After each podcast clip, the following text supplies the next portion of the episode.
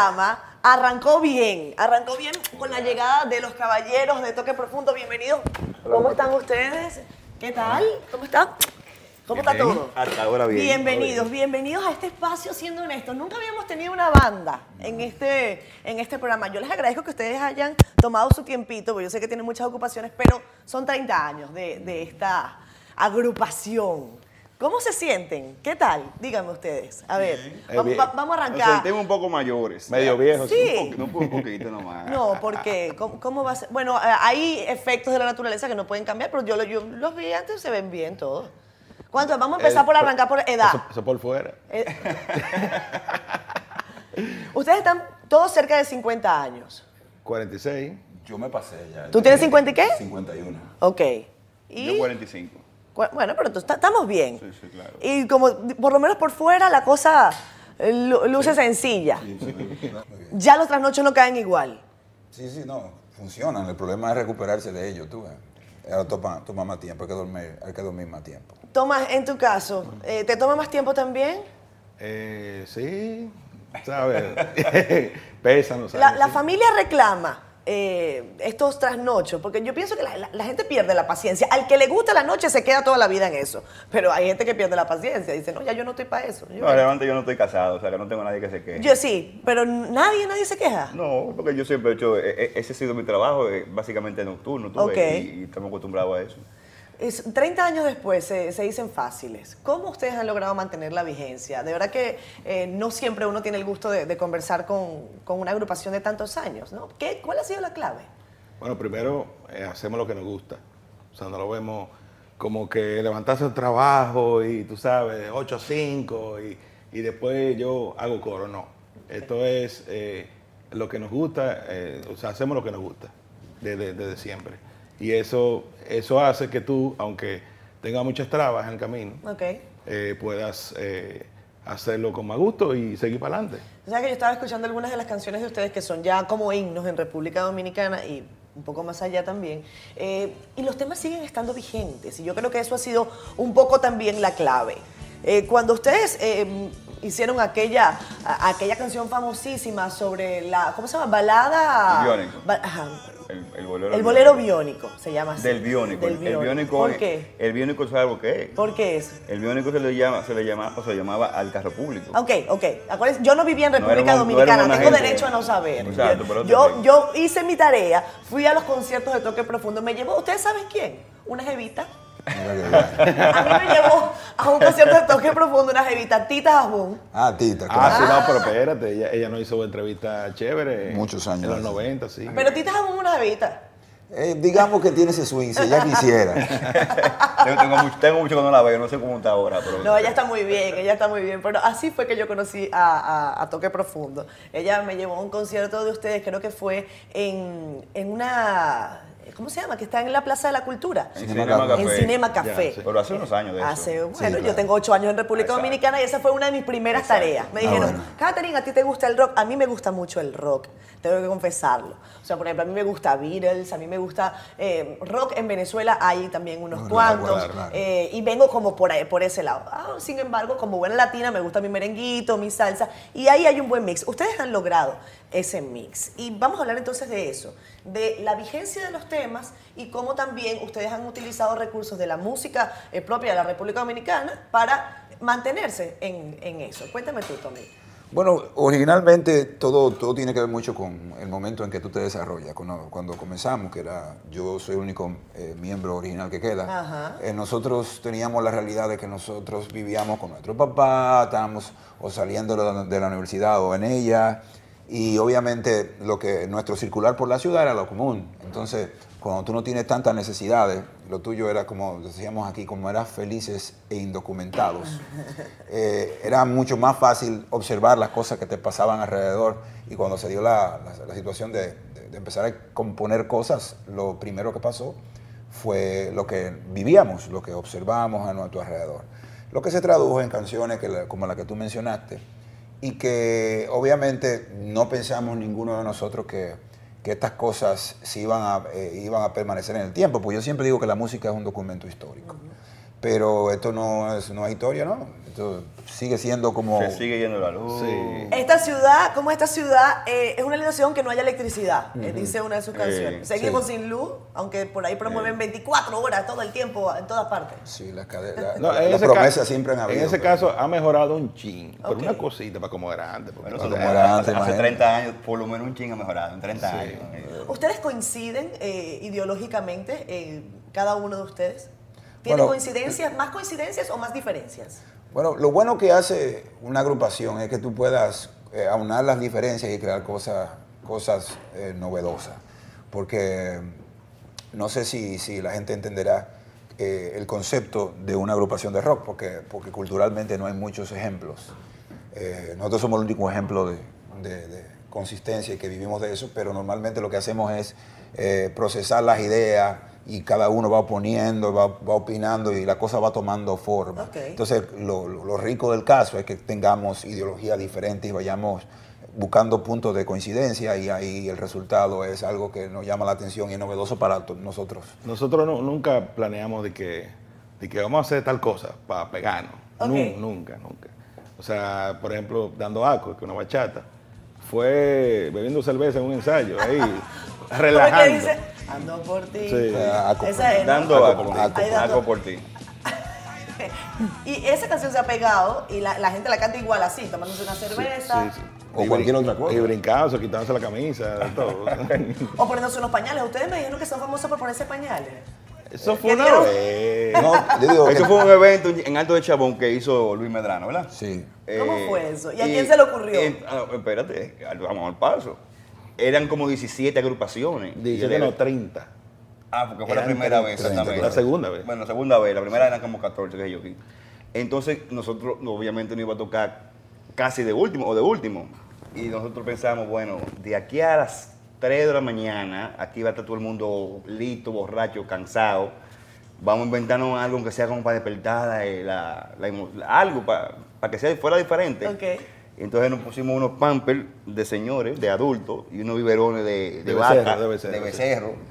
Y pues, la idea fue que, que- que nosotros no habíamos podido ir, que mandamos a los muchachos, y por ahí se armó el lío, ya tú sabes, primera plana, después, que yo cuando, que los pampers, que, pero fue una, una, una, una experiencia. Eso fue en el que 96. La gente la pasó Eso bien. fue en el 96. O sea, Mucha agua ha corrido también en el 96. eh, hace ya, ¿cuánto? 22 Wow. años. Sí, O sea, eso fue muy cerca de cuando ustedes realmente iniciaron. Claro, Sí, claro. Igual, todo eso- pues, todos esos temas son, son... ¿Son de esa época? Son de esa época. O sea, nosotros hemos vivido muchas cosas, en- primero a nivel personal, y, y los cambios sociales que se han dado a, a nivel político y económico también ha afectado nuestra visión de lo que hacemos. Sí. Y eso, y esa, y esa parte, mucha gente la, la- la sigue asociando con nuestro trabajo y es básicamente como comenzamos y hemos hecho como de todo, ves. Sí. Y esos cambios que se han dado, ¿en, en qué los ha eh, cambiado a ustedes también? En lo que me refiero en el proceso creativo. Eh, ¿Cómo eso ha, ha- ha pasado a, a- a influir en Toque Profundo? Ustedes te- se pegaron con esos temas sociales. Sí. Pero sigue siendo eso eh, parte de lo que ustedes hacen, porque ahora están en, en otra línea. La última canción se llama Llévame Despacio. Es un tema como más funk. Ahí vi el video. Eh, eso es parte de, de ese mismo cambio, ¿cierto? Mira, musi- musicalmente nosotros hemos hecho de todo, de todo, o sea, literalmente.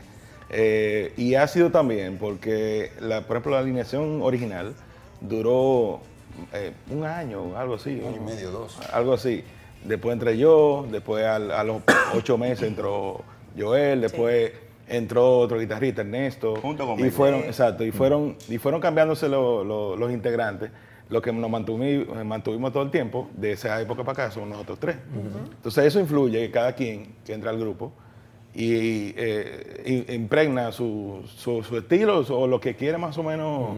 y, y- y según la época, eh, en los 90 estaba muy... En muy- estaba, exacto, Pearl Jam, Nirvana, esa onda. Eh, entonces, con las épocas nos hemos ido adaptando, que quizás esa es una de las claves por la que no dicen de que toque profundo suena quedado, uno viejo ya, ¿entiendes? Ok. Eh, porque nos hemos ido adaptando a los tiempos. De hecho, el- el- en el disco pasado hicimos varios inventos que suenan más, más de lo que suena más o menos ahora. ¿tú ves? Ok. ¿Y cómo, ¿Y cómo les fue con ese invento? Sí, bien, bien. No, siempre, siempre gracias a Dios hemos recibido el apoyo de la gente. Van a los conciertos. Ahora cada vez vemos más padre con hijo, vamos a decir. Ok. O sea, eh, eh, Diferentes generaciones. Diferentes generaciones. que, eh, por ejemplo, amigos de nosotros que tienen 45 van con el hijo que tiene 20 y así sucesivamente. eh, Es una, es una variedad de... de- Porque es la época en que las generaciones también empiezan a tocarse, empiezan a Sí, disfrutar sí, ya. exactamente. Porque por lo general, cuando tu, tu hijo, ustedes me lo dirán, cuando tienen 15 o, o- o 12 años, no quieren saber de nada de lo que a ti te gusta. Exactamente. Pero- Tiene, su, su- su- su- su espacio y su ambiente. Y su Pero ya cuando tienen 20, pues la cosa como que se, Sí, se sí. acopla. Y de mucho antes, yo me he encontrado con gentes, eh, con sus hijos que tienen 12, 13 años, que son fan. Sí. Incluso hace una semana pasó eso con un se me, se me acercó un señor que dijo, mira, tú me puedes tomar una, una foto con mi hija que es fan. Y la chamaquita me dijo, eso me contó que ella creció con nosotros. Y yo, tú no tienes planes de seguir creciendo.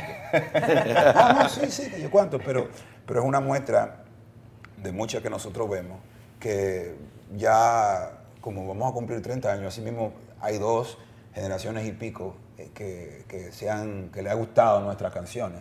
El asunto es que en el tema del relevo, por ejemplo, la generación que oyó ese primer disco con esa primera a- a- agrupación, Sí. que dejó de ir a los conciertos a mediados de los 90 y se, y se recicló con otra, tiene, son las que tienen esos hijos. Entonces los muchachos se nos acercan hablándonos de canciones que les gustan. Mi papá me la con- ponía. De que es, esa canción específica, de la cual no tiene ningún, no necesariamente tiene un parámetro, porque algunas cosas, aunque se mantienen iguales, eh, el, el contexto y el, el momento en que se hicieron, ellos no lo entienden muy bien. Ellos Claro, creen, claro. creen que eso es lo que lo escribimos ahora mismo, tú ves. Pero es un asunto de sucesión y de, y de generación que, que da, que es el resultado de, de- de trabajo continuo por tanto tiempo. Siendo honestos, ¿ha sido eh, fácil? ¿Ha sido difícil el, el proceso de tener 30 años eh, manteniéndose allí? Yo me imagino que hay, días, hay años que ustedes dicen, mira, no queremos hacer nada este año. Bueno, no ha, sido, no ha sido cansados". fácil siempre, pero, pero, pero no ha habido nada tan difícil que, que- que hubiésemos tenido que dejar esto. Mira, cuando nosotros, cuando nosotros estamos ya como, como que estamos en una época como decaído de que, de que, que qué vamos a hacer ahora. ¿Cuál, ¿Cuál fue esa época? No, Ha pasado hay muchas varias. veces, no, Ha pasado muchísimas. muchas veces. No, muchísimas veces. Eh, viene un concierto y, y se llena y tú ves a la gente gozando, ¿tú entiendes? Ese- el público es que nos ha mantenido a nosotros juntos eh, por tanto tiempo. Sí. Porque si fuera por la traba, o No, sea, porque ya, por ejemplo, nosotros no sonamos en emisora de radio. Hace muchos años. Eso O no sea, existe. nosotros- Para nosotros nosotros- eso no existe. Que en principio fue una punta de lanza. Habían varias emisoras Sí. donde se ponía rock dominicano, donde habían programas de rock dominicano, hit parade de rock dominicano. Eso se acabó. Habían, Hace mucho, sí, habían sí. muchos grupos de rock dominicano. O sea, habían 15 o 20 grupos grabando y en la televisión. Ustedes saben que siendo honesto tiene el tema de que un día, un domingo traemos a alguien de la política y alguien que, bueno, después la semana siguiente nos relajamos con, con gente chévere. No estoy diciendo que los políticos no son chéveres.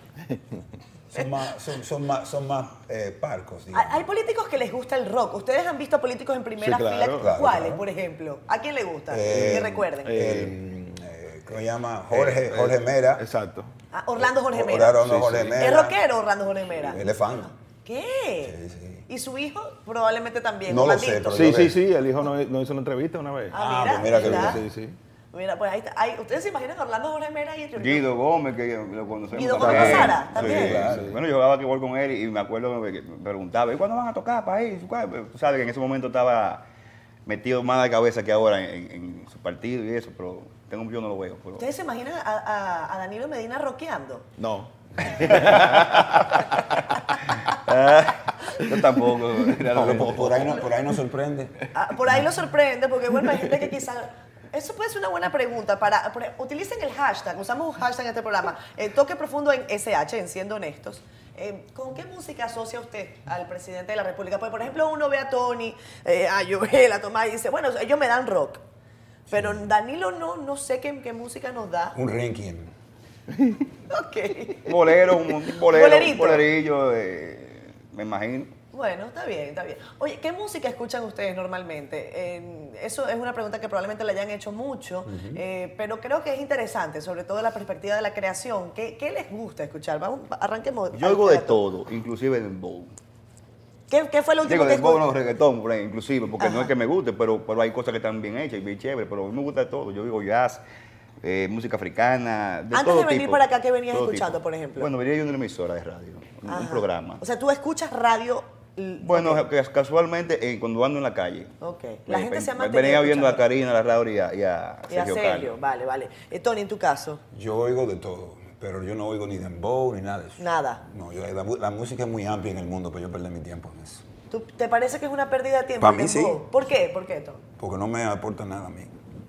Y pero tú dices que es un documento histórico la música. Sí, yo sé lo que hace y yo sé el- el momento en que se hace y por qué. Entonces ya, ya, ya, ya Tiene está su mo- resuelto. para mí tiene su momento. Yo si no tú lo te con- vas a una fiesta, tú te puedes dar un ba- Pero no que tú vas a bailar. poner la emisora en tu exactamente. carro, ok, No ok. creo que me... Sí, no es que tú te vas a sentar a degustar. No, es que eso no se gu- degusta. Eso Bueno, no porque se hay gente que se pone en su vehículo y se lo pone. Se goza y se baila, pero, pero bien. Ok, ok. ¿Y, y qué, qué- qué tú sí disfrutas? Es Eh, que la música no tiene límite para mí. Lo sé, lo sé. lo- lo- es lo- muy amplio, pero por ejemplo, antes de venir para acá, ¿qué estabas escuchando? Para que la gente tenga una referencia. Ustedes saben que a mí me encantaría que ellos nos ayudaran al final del programa. Les voy a pedir que nos den como. Eh, ¿qué, qué tienen en su iPod, no? Bueno, lo, que- último que yo estaba oyendo Que ya era... nadie tiene iPod tampoco. Eso sonó como tan vieja. En su cuenta de Siendo Spotify. honesta. Bueno, yo estaba escuchando por casualidad un sencillo nuevo de un artista in- irlandés que se llama Hoshier, Ok. que se llama Nina Cried Power. Y, toda la, y todo lo que eso significaba y el podcast de él, de cómo, cómo, cómo hizo esa canción. Bueno, y en tu caso, Tomás, No, ¿qué? yo digo de todo. ¿Y Yo cuando yo soy- venías para acá? Yo soy random. Eh, Bueno, estaba el repollo de Arami Camilo. Ah, mira. Sí. Bueno, ahí está, Yo soy bien, fan. mix, bien variado. Yo soy fan. Quizás ese es el gusto, ese es, eh, en la variedad está el gusto. Claro, claro. Yo venía, por ejemplo, eh, digo, antes de salir de mi casa, Sí. estaba escuchando a un artista dominicano que vive en España y que va a estar aquí eh, próximamente, y que está aquí ya, se llama Charles Lavain. Ah, Es una música bien variada, bien fusionada y muy interesante. Me gusta como que, me gustaría como que me- lo, buscaran y lo metió una cuña ahí, este tío. Sí, porque, porque aprovechamos, pero para decirle, porque hay, hay muchos artistas dominicanos que viven fuera haciendo música. eso te iba a preguntar. Como Andrés Veló, por ejemplo, que, que pegó la, la, la, la, la- la bachata en otro día. Pero que nadie lo sabe. Entonces es bueno que sepan que hay mucha gente de fuera. No lo sabe, no, no lo sabe el mainstream. Pero, Exacto, pero, pero que, tiene su que- que audiencia. no lo ¿Y buscan. por qué no lo sabe el Si no lo mainstream? llega, si Esa no es lo otra. llega. Estábamos hablando de eso antes de ir a comerciales. Antes habían. eh, esto también suena muy viejo. Este, este programa parece un TBT. y no lo es.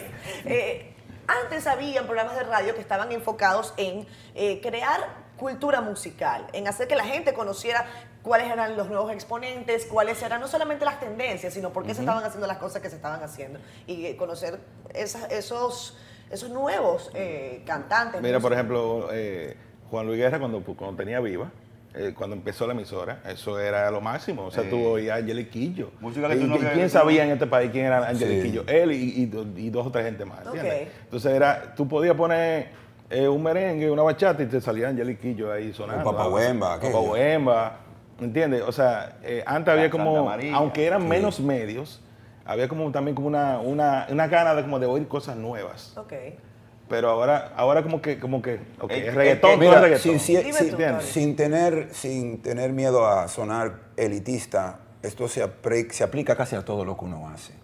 Eh, cuando lo- la, la- la oportunidad de tú, eh, compartir cosas se, se- se se masifica eh, y se, se pone de forma eh, asequible, como los medios, digamos, lo que estábamos hablando hace un rato, como YouTube y demás, y todo se masifica, empiezan a haber muchas ofertas. ¿Qué pasa en la- en- en- con las leyes? Con es la- que pasa con tanta diversidad. no, no, y, con, y con las leyes de economía, mientras más ofertas haya, baja la calidad y el precio. Entonces, ya los clásicos coladores que yo le puedo decir, para que algo se vaya depurando y tenga una calidad óptima, se va perdiendo en lo que es la oportunidad. Por ejemplo, en el plano que, que nos atañe a nosotros, nosotros teníamos, qué sé yo, seis, siete coladores. El primero era que yo quiero aprender un instrumento. Entonces había que conseguir un instrumento que no te. Que, ¿Cuál era el que te iba a funcionar? La, la- la- la- la- la- la flauta dulce, Sí, claro. la guitarra, qué sé yo.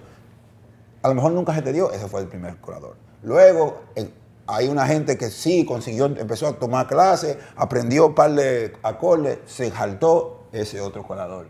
Hay otra gente que aprendió... Todos esos filtros, Ah, claro. Exacto, son filtros. Hay otra gente que aprendió un, un- un- instrumento y eso le acompaña toda la vida. Eso no es que se ha dedicado a eso o lo que sea, sino que lo ha acompañado toda su vida y la música y el instrumento son parte de su vida. Pero es un colador.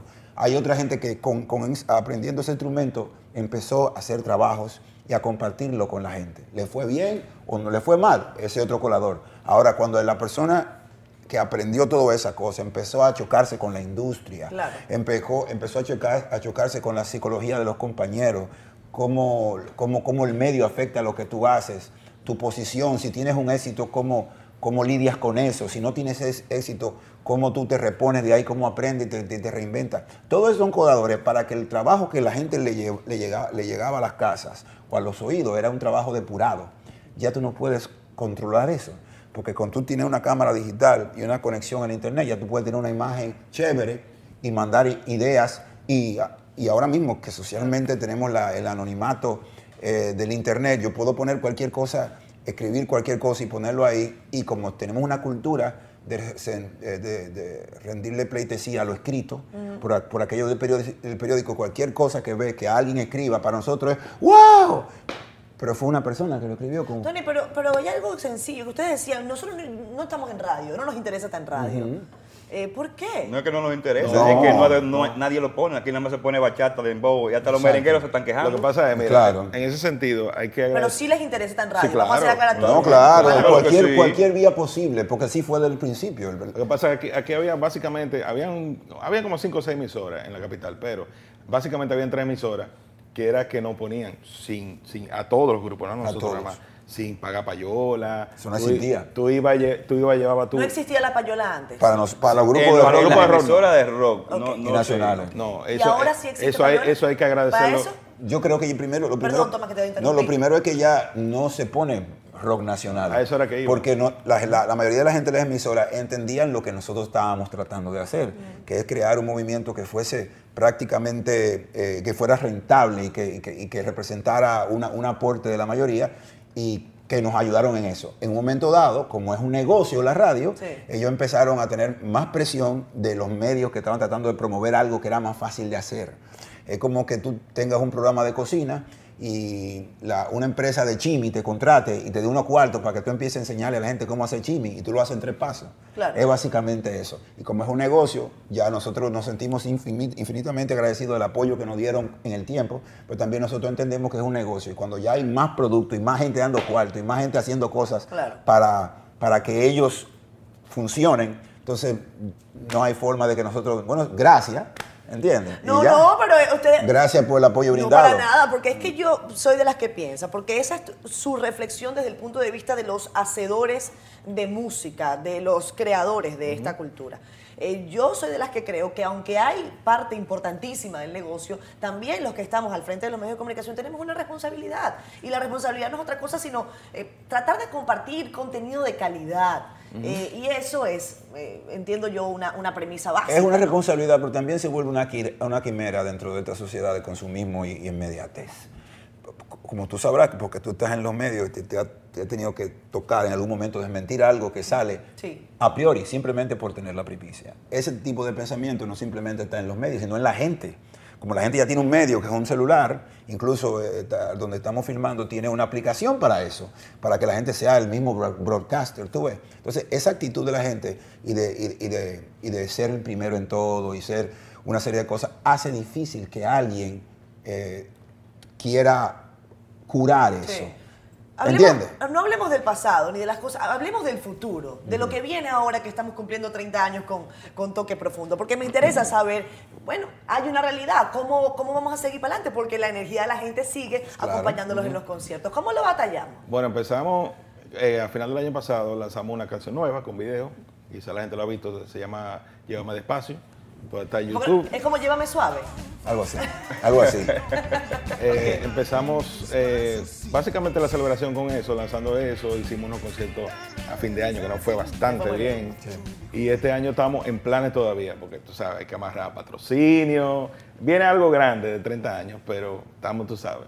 O sea, somos el primer programa que tenemos a Toque Profundo en su, en su año 30. Así mismo es. Bueno, muy bien. Bueno, y próximamente- Aplausos, muchachos, es un challenge. Arriben, arriben. No, pero vamos a venir me parece esté más bien. cerca del asunto, de la Claro. celebración. Pero claro. y próximamente tenemos ya el primer concierto de este año. Ok. Que eso va a ser el 20 de febrero 20 de febrero. en Chao Yo Teatro. voy a estar allí con Orlando Jorge Mera. Eh, ok. Pero- Por favor, invítalo. En Chao Teatro, que es el local que tiene Raeldo López, ahí en Ágora Mall. Buenísimo. Ah, Vamos a hacer ahí un acústico para todos aquellos que no les gusta ir a la zona, coger, que no quieren, que no, que no, tapones, parqueo, etcétera. Ahí es el momento. Há- Hábleme de la zona, porque la zona para mí sigue siendo un espacio que, que tiene mucho por, por dar. Eh, y yo pienso que a veces se desperdicia mucho. No sé si yo tengo una visión distinta. Eh, yo siento que se le puede sacar más provecho a la zona Sí, colonial. tan ha ido mejorando. O sea, el- Ha la, mejorado. la iluminación, lo- hay muchísimos más locales de, de conciertos, de bares, y están, Comida. por lo menos en la Mercedes ya tú ves que están como alineados. Sí, están mejorando. Eh, pero sí ha ido mejorando, mejorando muchísimo. Pero el tema del parqueo sigue, sigue siendo Sí, preponderante. Hasta que no resuelvan eso, ni las economías pequeñas de los barcitos, de la, ni de la gente que vive por ahí va a funcionar. Porque imagínate, hasta, los, hasta la casa de ellos, los pocos que todavía siguen viviendo ahí, cuando la gente se, se apersona a la zona colonial, no se parquean frente a las casas. Claro. Entonces, ese es el gran problema de la gente que, que- de hecho, nosotros no, casi no tocamos ahí. Tocamos una vez al año. Eh, en casa de teatro, Casa de teatro. sí. Este año hicimos una- un, un experimento En la eh, espiral. en la espiral, pero por la misma razón nosotros no, no tocamos mucho en la zona, por eso, porque, porque la gente se queja de que no hay donde dejar los parqueos, hay muchas áreas oscuras, obviamente la- hay, una, hay un, un gran hermano, ¿verdad?, que está encargándose de, de- de darle forma a la zona colonial con un proyecto, con una visión mucho más turística.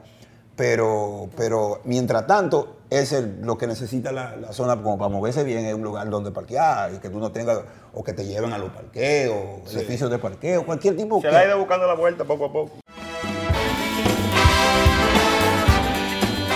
¿Cómo hacer eh, buena música sin cuartos, sin dinero? Decía tú, Tony, eso es imposible. Bueno, menos ¿Cómo grabarlo. lo han con- logrado ustedes? ¿Con, qué financiamiento? ¿Quién les ha prestado el apoyo? Autónomo. Bueno, a, nosotros a- invirtieron un, tipo que se llama Tomás Álvarez, un dinero, otro se llama Joel Lazar, invirtió unos cuartos, y Tony Almón, que es millonario, eh, benefactor, me puso... Mira, eh, nosotros en, en toda la trayectoria sí hay que agradecer los patrocinios en los conciertos, porque Sí. sí, lo, lo hemos tenido y pod- hemos podido Sin sobrevivir. ellos es difícil. Sin ellos es difícil armar una- un evento. Eh, pero en cuanto a la estructura del grupo, nadie básicamente nos ha metido dinero, nunca hemos tenido... Bueno, tuvimos manager al Re- principio. Pero eran representantes. Eran representantes. Por ejemplo, los videos que, que hemos hecho de, de- de- de- de un tiempo para acá Sí. han sido parte porque quienes nos han propuesto que trabajan en eso quieren hacerlo. Y saben que nosotros no podemos buscar medio millón de pesos para hacer un video.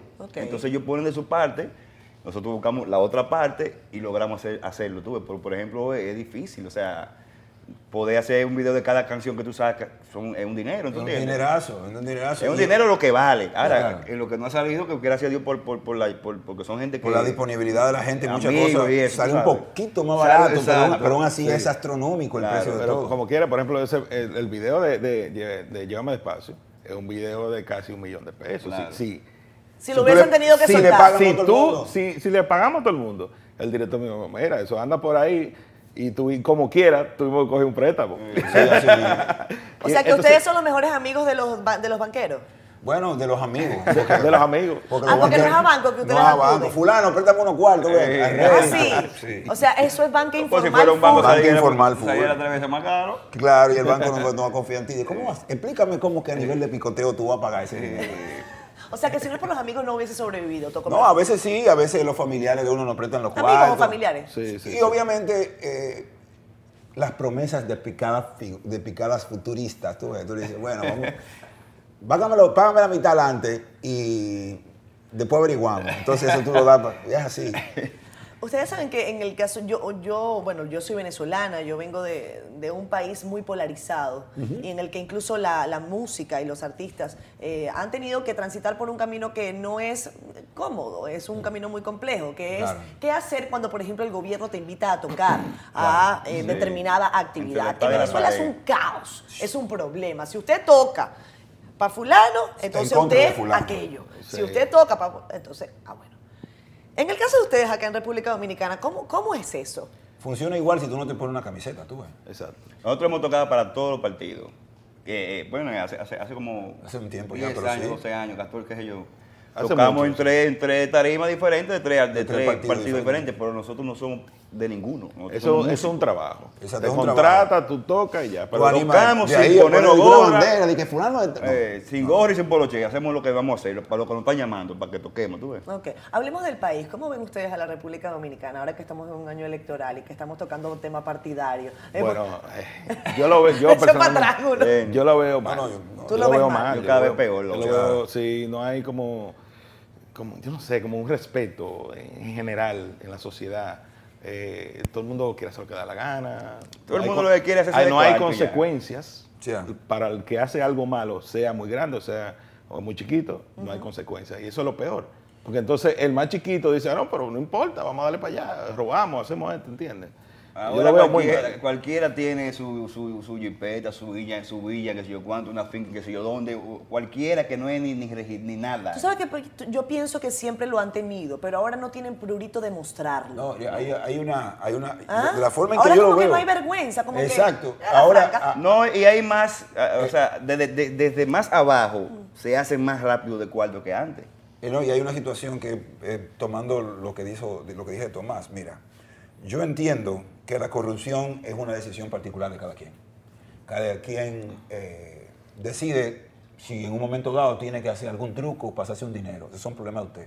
El problema es que si tú no hay un régimen de consecuencias, el mensaje lo que tú le estás dando al resto de la población es Claro. que hay que tener cuarto para y para salir, porque no, veo, no vemos a nadie preso. Entonces, obviamente, la idea, la idea de, la- de las consecuencias, aparte de que se va mandando un mensaje, empieza cambiando la mentalidad de la gente. Léase. Tengo un tigre en el apartamento de arriba, que compró un apartamento o dos, yo no sé cómo lo compró, está ahí adentro y tiene un musicón a todo lo que da. Entonces yo voy y le digo, jefe, jefe, por favor, mire, yo trabajo de noche, usted puede bajar un poquito la... Este apartamento lo compré yo con mi cuarto y qué sé yo qué. Entonces, eso denota que la primicia de todo el mundo acá es ese un dinero porque es la única forma de ustedes tener una voz. ¿Ustedes van a votar en 2020? Yo siempre he votado. Siempre. ¿Siempre han votado? Yo me imagino que sí. Vamos a ver, qué- vamos a ver por Lo que hay que ver cuál es la oferta, porque en nuestro país... El, el- el- Ya que no hacen oferta, ya- No, ya la que- es- es que la oposición está súper polarizada y no hay una agenda particular que, que le dé una oferta al pueblo. Uno de los problemas que nosotros tenemos a nivel ideológico político es que no hay. Todos son partidos de derecha, primero. Todos son partidos de derecha, no hay una agenda específica. Eh, cuando, eh, por ejemplo, el PLD, que tiene más, más años en el gobierno, no tiene una oposición constante, clara, Nadie le hace oposición. Nadie le hace oposición, todos empiezan a ver cómo puedo hacer algún tipo de ruido para poder negociar con ellos en algún momento. Entiendo que el, el PLD fue eh, adoctrinado y entrenado para llegar al poder y quedarse, no necesariamente para gobernar, para gobernar pero si los tiempos van cambiando, ¿por qué las otras asociaciones políticas? ¿Por qué no, ha- no hay nuevos líderes? ¿Por qué no hay nuevos pensares? ¿Por qué no, se, por qué no, por qué no hay nada de eso? ¿Por qué? Porque todo el mundo lo que está pensando es cómo yo me hago de un Eh, distinto ahora. claro. No es una filosofía y a mí no me interesa cambiar el problema del país porque si lo cambio, si yo resuelvo un problema vital, Joel, que es parte del partido, que está pujando para atrás, no va a encontrar el mismo problema y para ser demagogo y buscarse un dinerito. Entonces, las esperanzas se van. Yo espero que la cosa mejore. Eh, honestamente, Ay, yo Dios tengo, mío, tenemos- yo soy de las esperanzadas. ¿Qué tú crees de lo que estamos viendo ahí en el Congreso? Que estamos viendo de que ¿Qué, unos cuartos qué para cambiar la, tú? la Pero tú hiciste una campaña que se llamaba Yo quiero ser líder, Claro, pero que yo te fue muy ti, criticada. Yo no soy del PLD, yo no soy del PRD, no soy del PRSC, no soy de ningún partido, pero este pueblo necesita la oportunidad de elegir, al menos por dos términos, a un buen gobernante.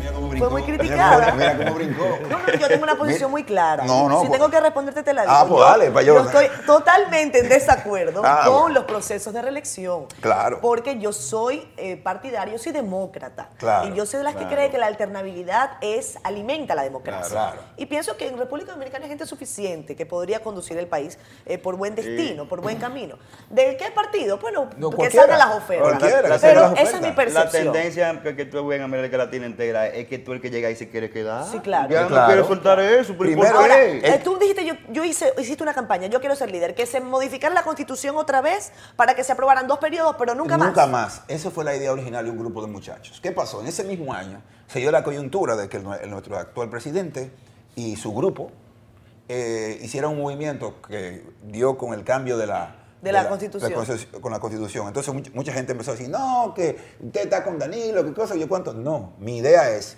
esa idea, cuando sea que tú la promulgues o hables de ella, va a beneficiar al incumbente, al que esté en el momento. O sea, ya- alguien tenía que ¿Tú decir... quieres que yo te ayude? No, no, dale. No, no, no, pero es que es fácil. Es que aquí, desde que yo llegué hace ocho años, de lo que se ha hablado es de lo mismo, de Sí. modificar la constitución para que el otro se quede. para que el otro se quede. Entonces, Y todo lo que se ofrece hace, hace 100 años que se ofrece lo mismo, que vamos a mejorar, que esto va a mejorar. Y mentira, no Y, mejora y- nada. y una de las cosas más dolorosas que hay es que los mismos políticos saben, porque así invirtieron en el pueblo, que el pueblo no, así mismo como hablábamos de que no hay, no hay un régimen de consecuencias, el pueblo tampoco, tampoco le pasa factura. O sea, Mm. La ¿cómo gente es, no no cómo se es posible, ¿cómo es posible que, que, que pase desapercibido? Porque alante de todo el mundo, Danilo Medina dijo que no se iba a reelegir. Sí. ¿Entiendes? Luego salió diciéndolo de nuevo, ahora mismo la constitución. Entonces, ¿cómo tú explicas frente a un pueblo consciente que tú no te quieres quedar ahí? O sea, ¿cómo tú dices, no, que, ¿cómo tú lo dices de forma honesta? Entonces el pueblo lo que dice, ah, oh, ah, ah. Y yo entiendo que los políticos no son imbéciles. Lo que se dan cuenta es que yo, nos- nosotros mantuvimos y educamos a este pueblo para que no caigas atrás por dádivas. No le pasamos factura a los políticos. Porque es un, es un disparate lo que está pasando aquí. Es un disparate y a la clara. No es de que, ay, bueno, Tony tiene una teoría de la conspiración. No, es que si usted dijo algo y está documentado, ¿cómo usted tiene la cara de venir a decir que no? ¿Por qué? Porque tú sabes que la gente no va a hacer nada. Vamos a irnos con Claro. Ya venimos con más, diciendo esto, ya regresamos.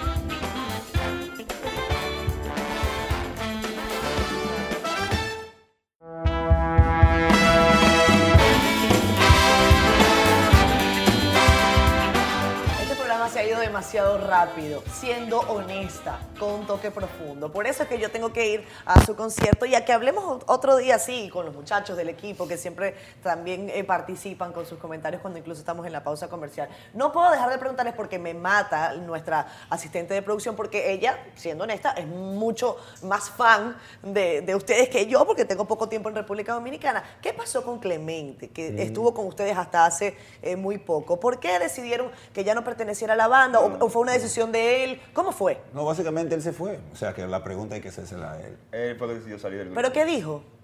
Bueno, que no seguía. Que no, que no quería seguir. No quería seguir. Claro. ¿Y para ustedes fue duro como, como banda? Eh, Sí, ¿Cómo, claro, lo, cómo lo asumieron? Eh, bueno, Seguir. Y, Seguí y- para y adelante. además fue realmente medio, medio sorpresa, porque aunque hon- honestamente habíamos, teníamos unos eh, inconvenientes, pero los resolvimos. Ahora él decidió salir del grupo, sencillamente. Entonces ha- habría que preguntarle a él. ¿Qué le Y, tiene? y esa, esa cuarta figura, es- ¿ustedes podrían buscar a otra persona? de La- hecho, de de hecho, hecho, en vivo. En eh, vivo tenemos para una tenemos un guitarrista que es muy Sí. talentoso y que siempre nos había ayudado en el pasado, pero como unidad y a nivel creativo y lo que sea, seguimos siendo nosotros, es mejor así. Mm. Y así las discusiones se, se resuelven más fácil porque somos tres. Somos Sí. exactos. Cuando ustedes no están haciendo música, ¿qué están haciendo? Durmiendo. Me- no puede ser.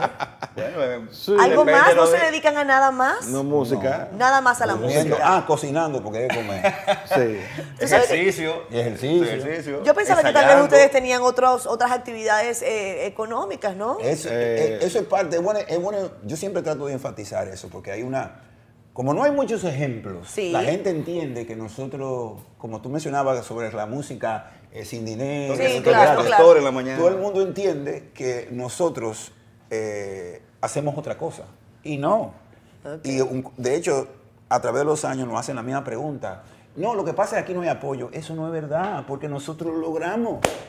Lo No tenemos pasa- 30 lo que años pasa es que- de eso. lo que mira, no lo- seremos millonarios, Sí. pero sí es viable. Sí es viable si tú estás dispuesto a inmolarte y a sacrificarte y hacer y prepararte y adaptarte y todo lo demás, como lo hemos hecho nosotros y eso es lo que nosotros Pero tal vez, hacemos. tal vez ustedes puedan ser un referente incluso para enseñar a las nuevas generaciones.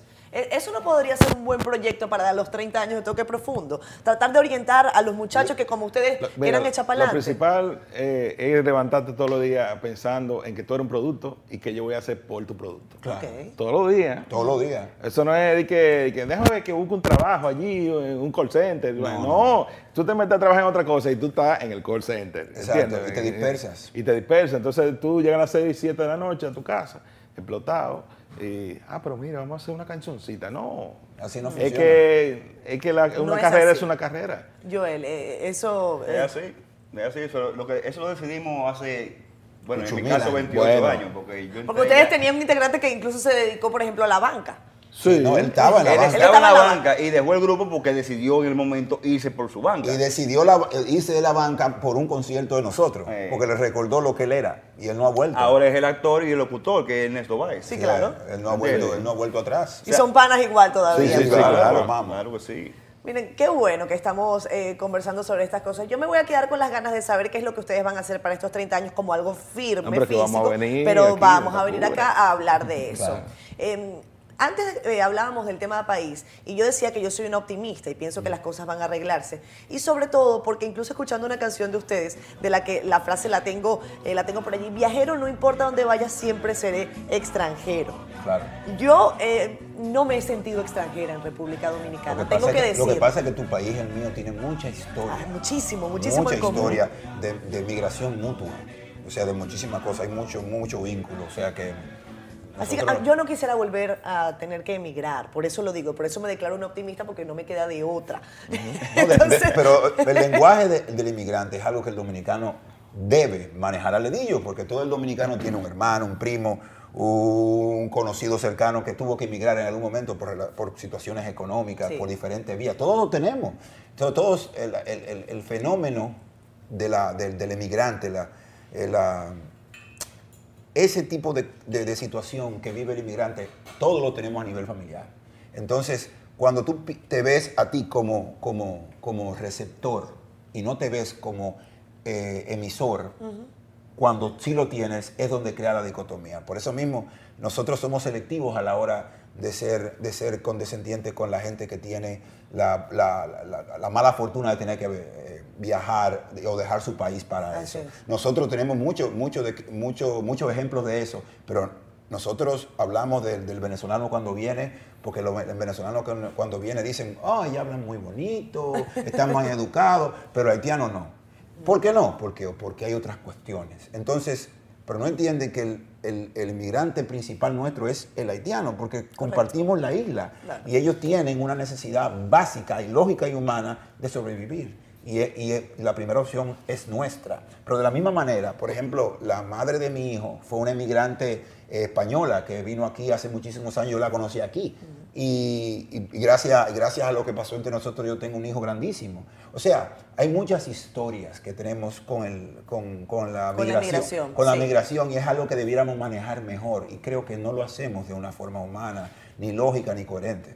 El tema de la violencia contra la mujer, eh, Tony, también tú hacías un comentario alguna vez, decías que asociar eh, la violencia con la música era que hace como que la fiebre no está en la sábana. Eh, le, le pregunto también a Joel, a Tomás, ¿coinciden ustedes en ese sentido? Hablábamos más temprano del dembow, de lo que eh, puede significar eh, la música urbana para las nuevas generaciones. A mí me preocupa mucho el tema de, la- de las letras musicales, porque aunque entiendo y sí coincido contigo en que es un documento histórico, eh, también creo que no, no hace falta meterle tanta candela, ¿no? Y que alguien puede ver qué es lo que está pasando allí y cómo orientar eh, un, un deseo de expresión. Mira, el problema, el problema es que si no hay educación, si no hay una buena educación desde de chiquito, ¿qué, qué tú puedes esperar que hagan una gente de un barrio sin educación? Sí. ¿Entiendes? Entonces, eh, el dembow, el reggaetón, la letra, eh, con- que- violencia contra la mujer, eso es lo que ven ellos en su, en su entorno. En Entonces, no se puede culpar.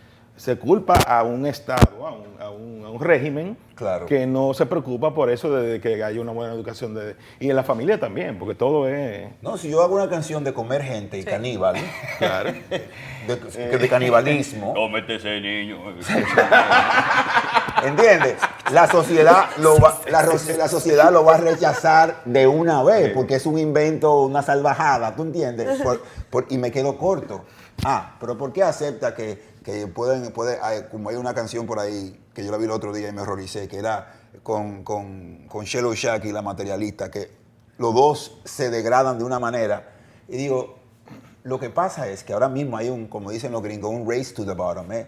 Quien sea más burdo, Sí, quien, sí. quien sea el más, el, el que tenga más view, El morbo. el exacto, es quien va a llamar más la atención. Entonces, si ya tenemos ese problema, Eso es el reflejo eso es de una decadencia. Es, es Sí. claro, Es el reflejo de la sociedad en que tú le tienes tanta, yo- ta- ta- tanta optimismo. Yo a soy, yo algo. soy más de apoyar, eh, por ejemplo, fuera ya de lo que es la educación. Sí. Que, que cometan un crimen contra una mujer o contra un niño o algo que sea, que le metan 40 años ya. Entonces tú vas a empezar a ver a la gente dejar de hacer No, eso. O 40 no, o que sean, o, o que sean sentencias acumulables. Claro, No de que 30 entonces, nada más. violó a una niña y a los tres meses, a los, a los dos, dos años ya está en la calle. O a los tres años, eh, que es hijo de un general, que primo de un.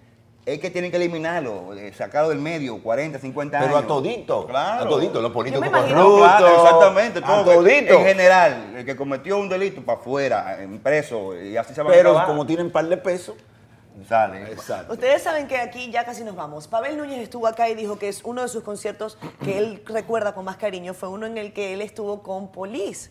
Eh, en el caso de ustedes, un concierto que ustedes recuerden ya para despedir, porque con eso vamos a cerrar esta noche, eh, siendo O sea, honestos. que- eh, fue- fuimos a ver o qué onda. No, en el que ustedes participaron y que haya sido icónico. Police, ¿y dónde? Icónico. Icónico acá. ¿En Hard Rock? Con Sting, perdón, Con me Sting. equivoqué yo. Con Fue con Sting, Sting. sí. Sí, ¿En sí, sí. En El Alto de Chabón. la, la pegó ahí. Eh, bueno, eh, Insisto en que este programa es un TBT. Dije, Mira, dije Police y recuerdo- no Sting. Sí, Gracias.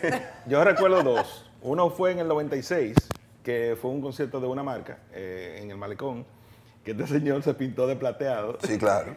Hay Oye, fotos de eso. Sí. Hay videos. Ah, videos. buenísimo. De, plateado De- con pintura, con pintura de aceite. aceite. pintura de o sea, aceite. ¿Cuántos días tú pasaste quitándote eso? mes. Como un mes. No, y yo, y, yo, y yo tuve suerte de que no me intoxiqué con el tiner para quitármela. Como un mes. Pero el, el problema no fue ese.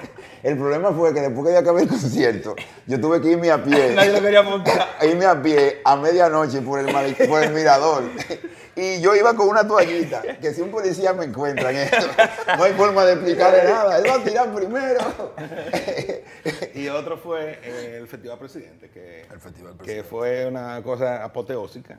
Ahí inclusive creo que en YouTube hay videitos de, de la masa de gente, tú sabes, brincando. Ojalá vuelvan conciertos eh, como por ejemplo Olimpiadas Pepsi, en el que ustedes eh, cobraron mucha eh, notoriedad. No, sal- sal- salimos de ahí. Ah, Sí, pues, sí, eh, claro, por eso, claro. por eso digo, ojalá vuelvan conciertos de ese tipo. Yo pienso que Eso eran olimpiadas. va- va- concursos. valga, val- valga la, la cuña, ¿no? Sí, no, A- a era la gente. ese tipo de, de- de eventos. Eso, se- eso hace falta. eh. Pero se hizo durante un tiempo con otra con otro perfil que eran lo, lo de lo de que nosotros tocamos en, en- en cerrando Ah, eh, lo que se llama Messenger ah, Mac. Messenger Mac. Messenger Mac. Estuvieron haciéndose ese tipo de cosas, pero la forma en que estaban for- eh, estructurada no salía de ahí. O sea, había- estaban los premios, pero en, en- en esa época tú, que lo que fue lo que pasó con nosotros, el premio era grabar dos canciones e lle- y llevarnos a televisión. Por eso nuestra primera presentación fue en sábado. instrumento también. Instrumento Sábado, también. Fue en sábado sábado, Corporán. Eso Sí. lo veía el país entero. Entonces, ese tipo de sistema ayudaba a que cualquier eh, oferta novedosa Nos tenemos que buscar la, nos tenemos que buscar la vuelta. Claro. Yo estoy de acuerdo en que hay que buscarle la vuelta, pero tenemos que buscarle la vuelta al horario de este programa Claro. y tenemos que cerrar siendo honestos. ¿Con qué música nos despedimos, caballeros? Lo que Vamos a poner una, Va. una, una buena pieza. Ramón. Orlando. Sí. Sí, claro. Ring, ring. Ring, ring, telefonía. Bueno, vamos, nos vamos con eso. Gracias a ustedes, caballeros, por estar con Gracias, nosotros. Que tengan muy buenas noches Gracias y por felicidades por esos 30 años. Chao, chao, amigos. Nos vemos la próxima semana. Bye.